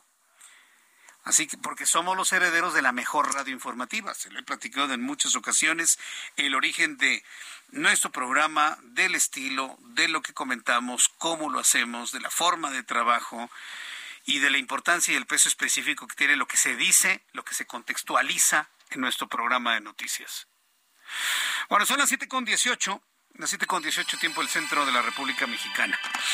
Uno de los asuntos que en esta semana han llamado de manera poderosa la atención es la posición del presidente de la República en torno al maíz transgénico. Este asunto del maíz transgénico se suma a una decisión ya también tomada por el, el gobierno mexicano de evitar la utilización del glifosato, conocido principalmente en su nombre comercial como Roundup, uno de los, eh, de los productos agroquímicos eh, elaborados por Monsanto Bayer. ¿sí? Recuerda que Monsanto fue absorbido por la alemana Bayer y ahora pues es Monsanto Bayer. Y que bueno, pues se ha relacionado la utilización de este agroquímico, el glifosato, con algunos casos de cáncer. Hay quienes aseguran que no está comprobado esto, hay quienes aseguran que sí está comprobado, pero entre tanto hay la duda de los problemas asociados al glifosato, mientras existe la duda sobre los impactos en la salud humana de los productos transgénicos? A ver, si hablamos de productos transgénicos, no hay duda de que en una hectárea, si se producen 10 toneladas de producto, con transgénicos se producen 100, 200 toneladas de producto. Desde el punto de vista abasto para la alimentación de la humanidad, no tiene duda las ventajas del transgénico. Pero ¿cuáles son sus efectos nutricionales en la salud pública? Se habla de efectos nocivos, su, eh, alto nivel calórico, obesidad, efectos eh, alergénicos. Mire, todo esto que le estoy diciendo no tiene una comprobación. Y esto ha generado un enorme debate. Y en medio del debate de los transgénicos, pues el presidente de la República ha decretado el no ingreso de transgénicos, principalmente de maíz, a nuestro país para no contaminar a las razas autóctonas. En la línea telefónica, Juan Carlos Baker, ex subsecretario de Comercio Exterior Federal y académico de la Universidad Panamericana. Estimado Juan Carlos Baker, ¿cómo le va? Bienvenido. Muy buenas noches. Muy agradecido estar en tu espacio, este, es Martín, y, muy buenas noches a tus órdenes. Se ha hablado del tema del transgénico y la decisión del presidente mexicano con efectos en el Tratado de Libre Comercio. ¿Cuáles son estos efectos a la luz del Tratado de Libre Comercio y la posibilidad de ir a un panel de controversia, Juan Carlos Baker? Bueno, a ver, eh, abordaría la respuesta en dos, en dos, en dos partes. Primero, este, hay que dejar muy claro que el TEMEC no impide que algún país, en este caso México, tome medidas para proteger su población, para proteger este, su flora, su fauna, etcétera, ¿no? Eh, por ahí, y lo comento así de esta manera porque por ahí he visto que luego hay algunas interpretaciones que dicen que ese decreto, que, está prohibido dentro del tema, que la verdad es que no es así. Por supuesto que podemos eh, tomar este tipo de medidas si se documentan científicamente. Y aquí es en donde empieza la parte que justo tú comentabas hace un instante pues hay un debate a nivel internacional, posiblemente menos en el caso del glifosato y más en el caso de del maíz transgénico o de productos transgénicos, pero pues hay hay argumentos que aseguran que no pasa nada y hay argumentos que pues sugieren más bien todo lo absolutamente contrario. Y para el gobierno de Estados Unidos, las razones, las explicaciones que ofreció el gobierno de México, pues simple y sencillamente no están, en su opinión, de acuerdo a una ciencia fundamentada. Entonces, el hecho de que a pesar de que Estados Unidos haya eh, expresado este, pues esta posición eh, y que el gobierno de México de todas maneras haya ido a publicar el decreto ahora a principios de esta semana, pues en Estados Unidos no lo han tomado muy bien. Y efectivamente hay una serie de actores importantes, legisladores, este, obviamente la Asociación de Productores de Maíz estadounidense y otros actores también que están pidiendo al gobierno del presidente Joe Biden a que ante esta pues ante esta decisión del gobierno de México, pues simple y sencillamente se invoque el capítulo 31 del TEMEC para que nos vayamos a un panel de solución de controversias que determine si efectivamente eh, México tiene eh, hizo lo correcto o si Estados Unidos está en lo correcto. Ese panel, si es que se llegara a establecer, yo, yo veo altas posibilidades de que eso suceda, pero si ese panel se llegara a establecer, ojo, el panel no va a determinar si los transgénicos son buenos o malos. El panel no va a decir si el glifosato debe ser prohibido o no. El panel lo que va a juzgar es si la racionalidad de lo que hizo México se ajusta a sus compromisos comerciales, ¿de acuerdo?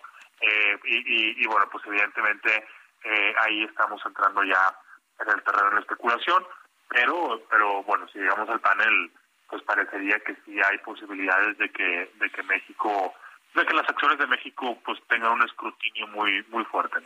Sí, no, eh, eh, absolutamente de acuerdo. Yo creo que cualquier tipo de panel o esta discusión va en el sentido de saber si se está respetando o no se está respetando el, el, acuerdo comercial de, de libre de libre arancel que tenemos entre Canadá, Estados Unidos y México, eh, pero finalmente no se abordan las bondades o maldades de, los productos que se están que se están comerciando. Que es el, la argumentación principal que tiene el gobierno mexicano sobre los efectos adversos en cuanto a la contaminación de las especies autóctonas de maíz y los posibles efectos a la salud. ¿Cómo poder fundamentar esto con el poco tiempo que tenemos? Porque en realidad 30 años son poco tiempo de coexistencia con los transgénicos. Pues bueno, aquí es en donde empieza desde luego otra vez el tema de si es científico o no es científico. Las empresas que se han mencionado, Bayer, Monsanto y muchas de ellas, pues pagan también sus estudios, pagan también sus científicos y pues de manera no poco sorprendente, pues las conclusiones a las que llegan es que no hay ningún problema al respecto. Yo pienso que aquí eh, es, es eh, otro, pues debe ser otra explicación, otra justificación, otra razón para que pues en México continuemos promoviendo el tema de la ciencia, es decir, eh, más allá de depender o de estar nosotros esperando que haya algún eh, algún paper contundente, pues más México debería tener su propia evidencia. Tengo que ir a los anuncios y regreso en unos instantes más con usted. Gracias. Escucha las noticias de la tarde con Jesús Martín Mendoza. Regresamos.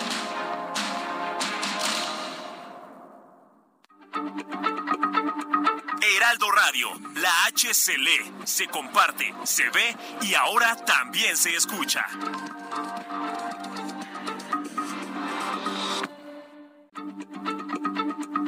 Heraldo Radio, la H se lee, se comparte, se ve y ahora también se escucha.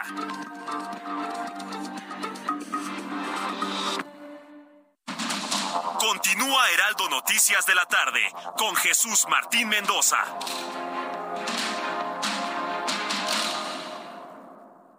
Cuando te enamoras del nuevo Fiat Pulse, el pulso de tus emociones se eleva. Estrénalo desde 354 mil pesos o tasa desde 9.75%. Conquista las calles con el SUV líder en ahorro de combustible. Fiat, sé único. Visita tu distribuidor Fiat Chrysler, K 30.1% vigencia el 28 de febrero de 2023. Consulta fiat.com.mx.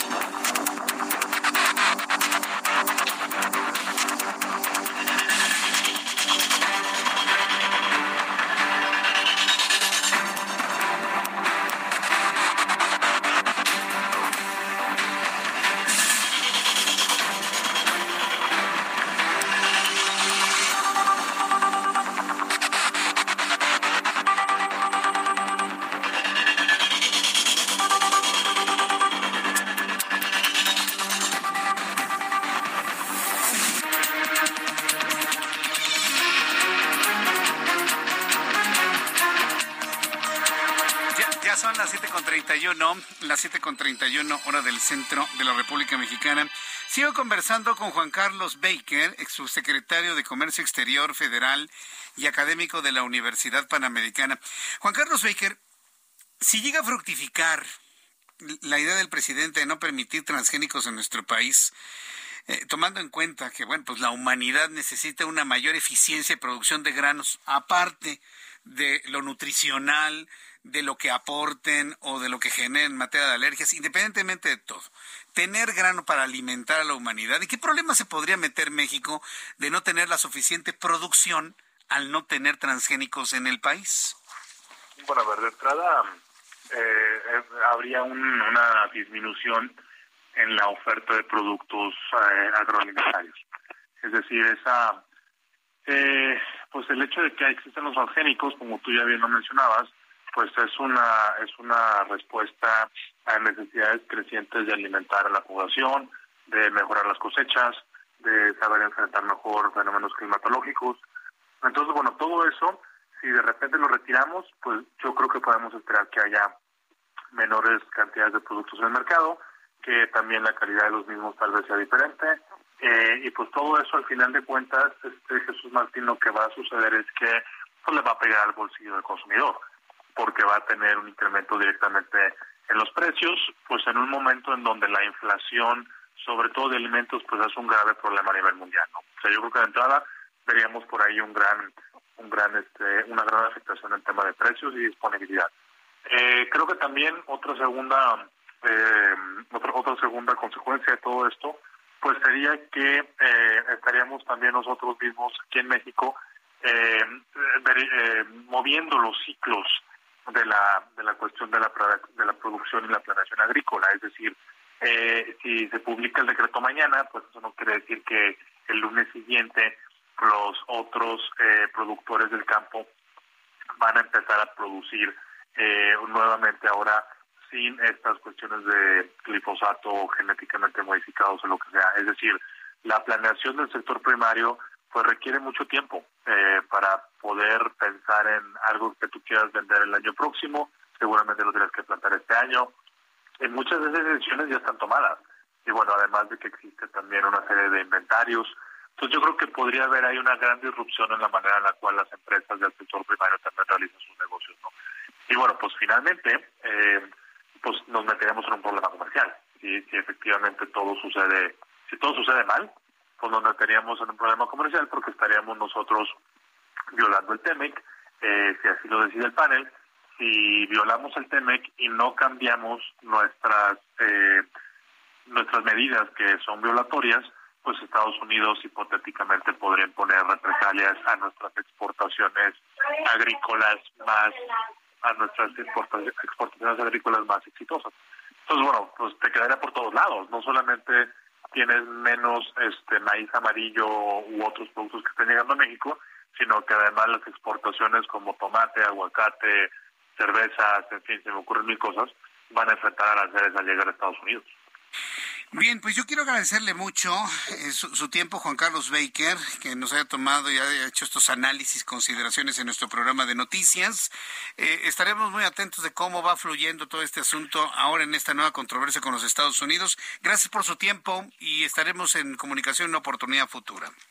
Por supuesto, siempre sus órdenes. Muy buenas noches. Gracias, que le vaya muy bien. Es Juan Carlos Baker, ex subsecretario de Comercio Exterior Federal, académico de la UP Saludos a nuestros amigos de la Universidad Panamericana, de toda la Universidad Panamericana. Y, todos sus centros escolares que, que, lo orbitan y de los cuales se, se, genera una gran, una gran familia educativa. Un saludo para todos nuestros amigos de la UP. Bueno, pues hay que decirlo, Juan Carlos Becker fue parte del equipo negociador del actual TEMEC, como se le llama en México, UMSCA, como se le conoce en los Estados Unidos y en Canadá. Quiero agradecer a Juan Alfredo Morales Lobato. Muchas gracias, don Juan Alfredo Morales, que me escribe a través de WhatsApp. Muchísimas gracias por sus comentarios y también lo que me ha estado platicando sobre lo que le, le dijeron de plata o plomo. Sí, lo he estado leyendo. Verdaderamente sorprendente. Muchas gracias. Colonia Claverías, de donde nació Pepe, ahí estuve y donde he estado, señor Jesús Martín. Le agradezco mucho todos sus mensajes, don Juan Alfredo Morales Lobato, que me escribe a través de, de, de, de YouTube. Sí, por favor, Giovanna. Eh, también para Josefina Santos, muchas gracias. Alguien me está diciendo qué falta haces en YouTube, Jesús Martín. Mañana a las nueve de la mañana tenemos nuestra mañanera de los sábados, ¿eh? No se lo vaya a perder. Hay quien me dice que no le gusta que le diga mañanera, pero pues digamos que así ya lo bautizó el público, que nos reunimos todas las mañanas de sábado, una horita para platicar de las noticias, para conocer qué es lo que ha pasado en el, día. Esto sucede los sábados, por supuesto. Eh, gracias, me están diciendo que Yoko no canta horrible. Yo también, gracias a, Aradia Tapia. Gracias a Aradia Tapia por su por tu comentario, dice que Yoko no canta fe. Sí, no me gusta.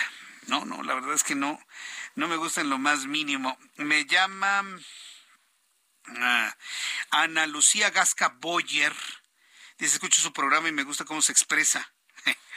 bueno, gracias. No a todos les gusta, pero pues sí, gracias por lo que usted me dice.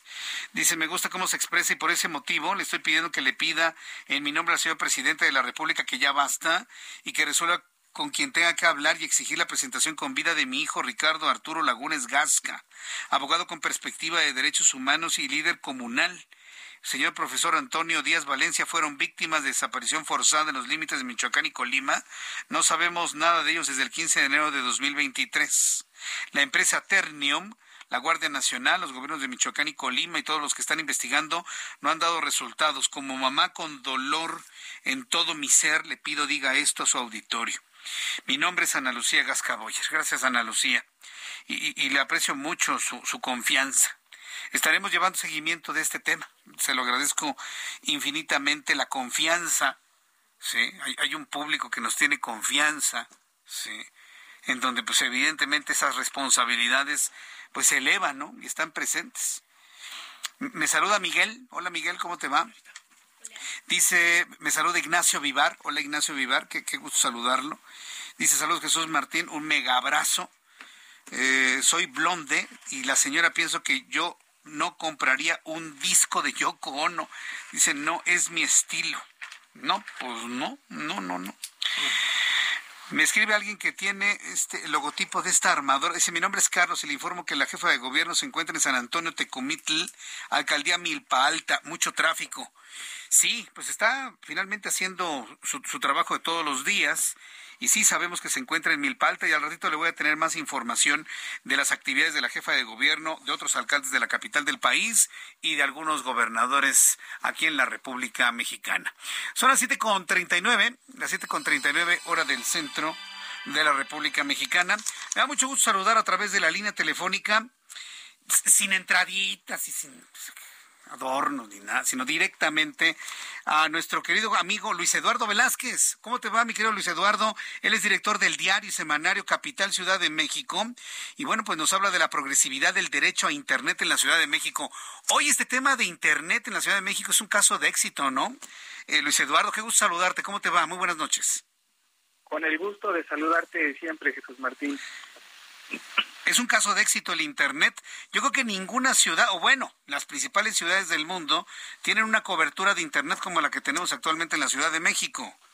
Luis Eduardo. Sí, fíjate que es un tema muy interesante porque desde el 11 de junio de 2013, recordarás muy bien tú, Jesús Martín, esta reforma a las telecomunicaciones incluyó ya como derecho humano al Internet, pero como sabemos siempre tarda en hacerse progresivos un derecho humano. De hecho, en el mundo de los juristas hay mucho debate sobre si el Internet tendría que ser un derecho humano, los llaman derechos de última generación, pero la realidad sabemos todos es que el Internet hoy por hoy nos sirve mucho para ejercer cualquiera de nuestras actividades y también la, la vida diaria, sobre todo con los cambios tecnológicos. Por eso es importante que el Congreso de la Ciudad de México aprobó ya esta iniciativa, un paquete de reformas que envió la jefa de gobierno Claudia Sheinbaum, que trató de ampliar un poco más el artículo 8 de la Constitución, sobre todo para que acceso a Internet en la Ciudad de México sea libre y gratuito. Lo que se hizo fue reglamentar la ley, porque eso era lo que no había,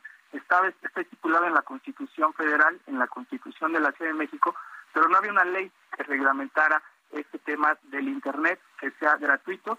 No es nuevo, desde la administración pasada ya había aproximadamente 100 puntos de Internet gratuito, con muchas fallas, pero ya lo había. Ahora ya es una obligación constitucional por ley Y lo que sí se tendrá que revisar, Jesús Martín, es el tema de los datos personales que se recopilan ahí. Lo tendrán que hacer una tarea entre la Agencia de Información Pública junto con la policía, estar al pendiente de que los funcionarios no vayan a hacer un mal uso de los datos personales y nosotros como ciudadanos pues solo esperar que se cumpla la meta, dicen que van en 26 mil puntos, tendrían que llegar a 35 mil, esperemos que se haya 35 mil puntos de Internet gratuito, sobre todo en las escuelas, yo diría en las escuelas de la Ciudad de México y también en cualquier lugar donde los ciudadanos requeramos de este servicio de manera gratuita. Sí. ¿Has tenido oportunidad, Luis Eduardo, de conectarte a uno de estos, de estos modems públicos? Yo, yo sí, la verdad funciona con una velocidad bastante aceptable, ¿eh?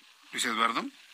Sí, fíjate que te, decía que antes ya lo habían intentado, pero era en la administración pasada alguna vez lo intenté y como decían que eran programas beta, como que fallaban. De hecho, yo ya hasta tenía la mala costumbre de dejarlos de utilizar porque me impedían mi comunicación y últimamente he visto que sí ya te permiten un acceso muy rápido y lo importante es que ya lo van a hacer ahora, supuestamente, sin pedirte ningún dato, ¿no? Simplemente te vas a conectar como nos pasa en un aeropuerto, no llegas, te conectas y con eso se cumpliría yo creo que la ley y el mandato constitucional. Fíjate que a mí ya me tocó la continuidad de conectividad, es decir, te das de alta en un modem, ¿sí?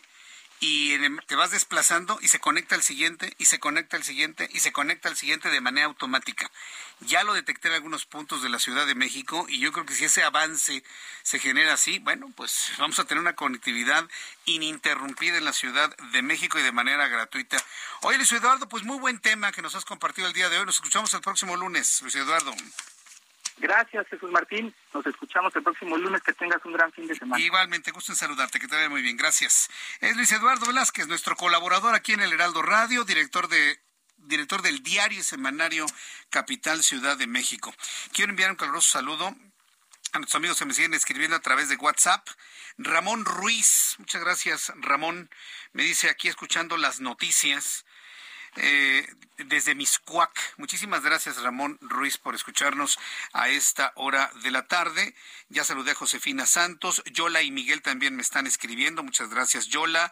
Eh, su voz es la de Blancanieves. Muchas gracias. Eh, sí, parecía, ¿no? Como, como canción o música de Disney, la de Yoko Ono.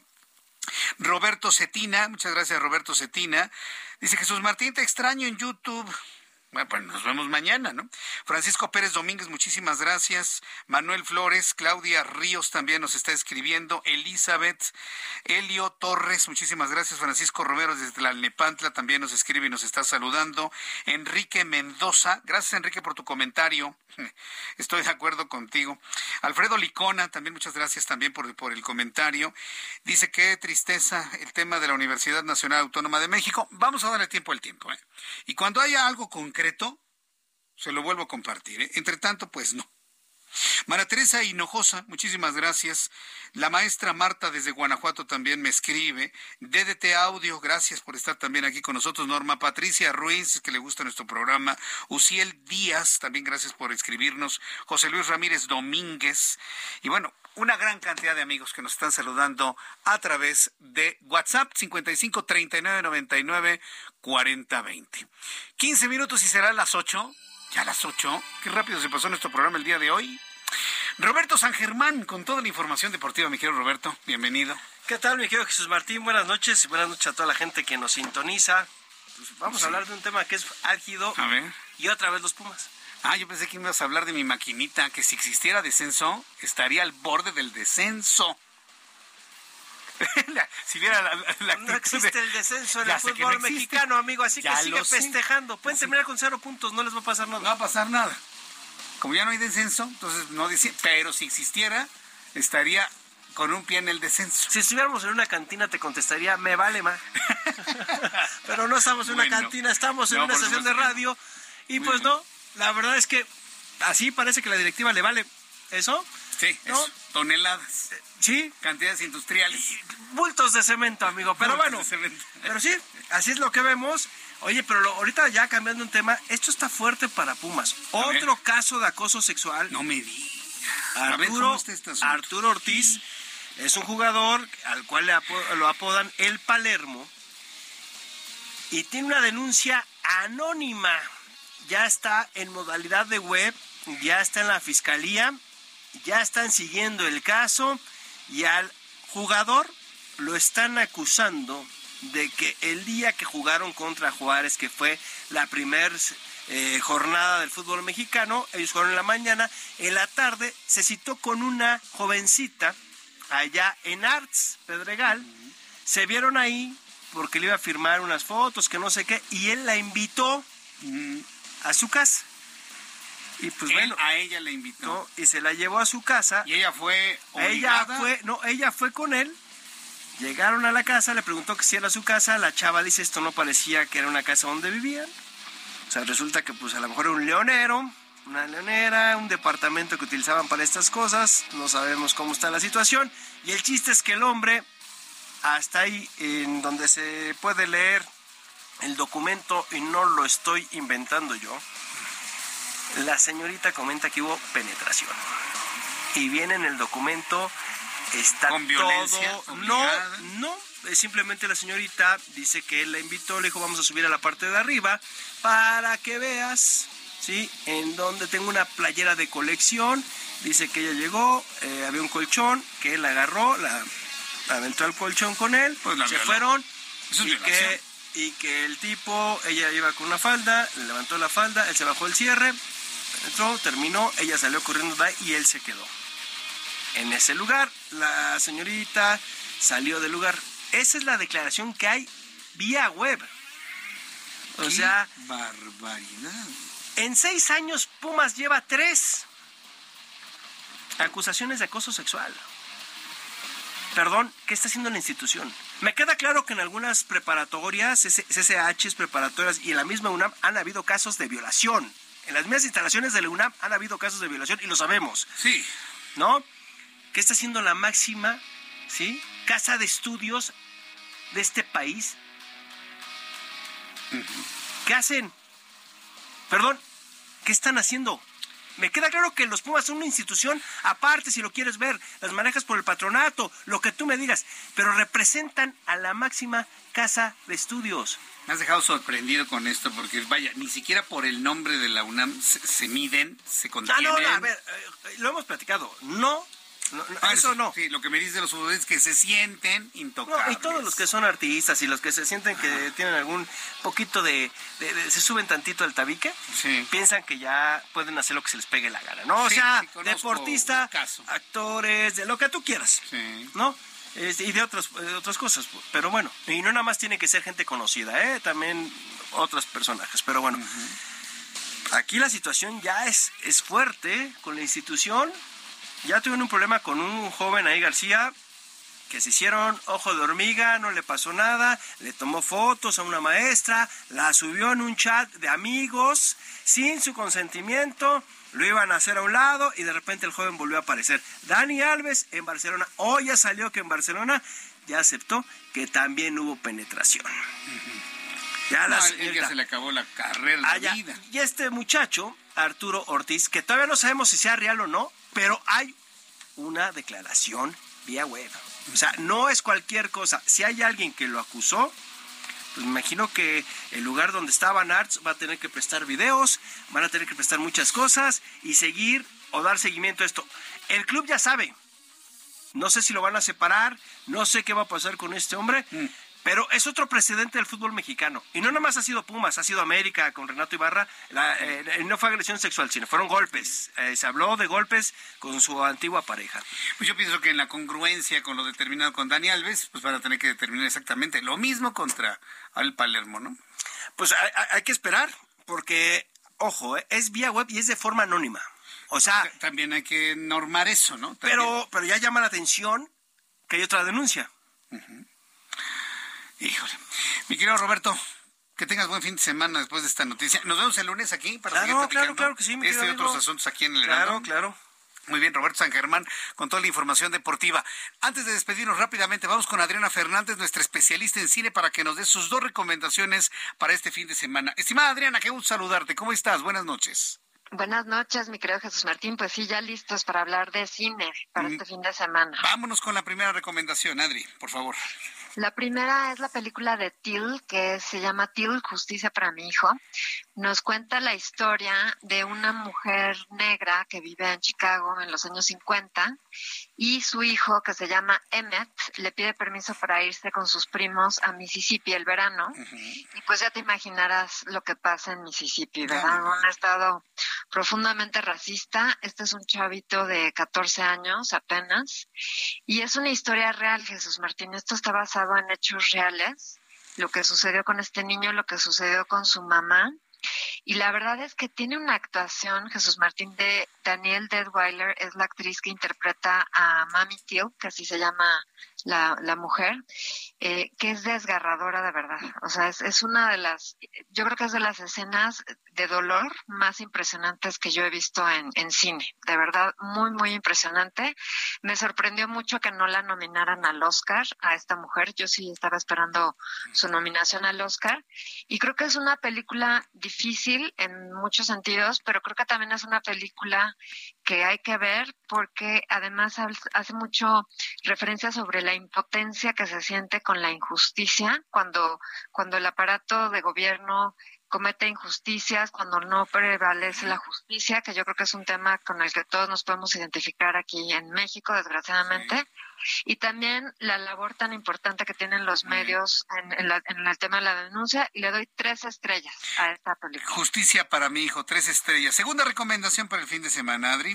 La segunda, Jesús Martín, es una que se llama El Triángulo de la Tristeza es básicamente una sátira, se puede ver también en cines, eh, y nos cuenta la, básicamente la vida a bordo de, de un yate, ¿no? De gente hipermillonaria y todo lo que sucede allí. Es una película muy satírica, ganó la Palma de Oro en Cannes, divide mucho, hay quienes se mueren de risa, a mí me morí de risa toda la película y hay gente que la detesta profundamente, pero pues yo sí le daría una oportunidad de veras me gustó mucho y le doy tres estrellas y media a El Triángulo de la Tristeza. El Triángulo de la Tristeza, Justicia para mi hijo, ambas recomendaciones con tres estrellas.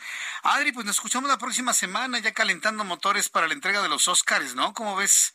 Sí, claro que sí, Jesús Martín. De hecho, fíjate, esta sí del Triángulo de la Tristeza está nominada precisamente a mejor película, mejor director y mejor guion original. O sea que tres, tres nominaciones tiene. Muy bien. Oye, danos tu cuenta de Twitter para que el público te escriba, te siga y te pregunte, Adri. Claro que sí, Jesús Martínez, arroba Adriana99, arroba Adriana99. Aquí me pueden escribir, hacer preguntas con muchísimo gusto. Adriana, muchas gracias por eh, tus recomendaciones del día de hoy y te deseo que tengas, como siempre, un gran fin de semana. Gracias, Adri, que te vaya muy bien. Igualmente, mi querido Jesús Martín, un cinematográfico fin de semana. Cinematográfico fin de semana también para ti. Gracias, Adriana, que te vaya muy bien. Adriana Fernández, ella es nuestra analista de cine aquí en El Heraldo, desde hace ya muchos años aquí en El Heraldo con su sección de cine y además es coordinadora de la Maestría en Desarrollo y Gestión de la Industria del Entretenimiento en la Universidad Anáhuac. Próximo lunes, 2 de la tarde, Heraldo Televisión, 6 de la tarde, Heraldo Radio. Soy Jesús Martín Mendoza. Gracias. Buenas noches. Esto fue Heraldo Noticias de la tarde con Jesús Martín Mendoza.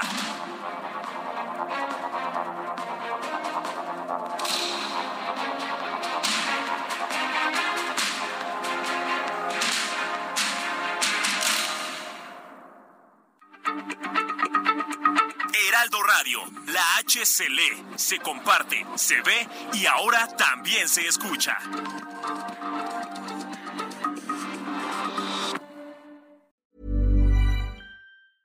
Even when we're on a budget, we still deserve nice things. Quince is a place to scoop up stunning high-end goods for 50 to 80% less than similar brands. They have buttery soft cashmere sweaters starting at $50, luxurious Italian leather bags, and so much more. Plus, Quince only works with factories that use safe, ethical, and responsible manufacturing. Get the high-end goods you'll love without the high price tag with Quince. Go to quince.com/style for free shipping and 365-day returns.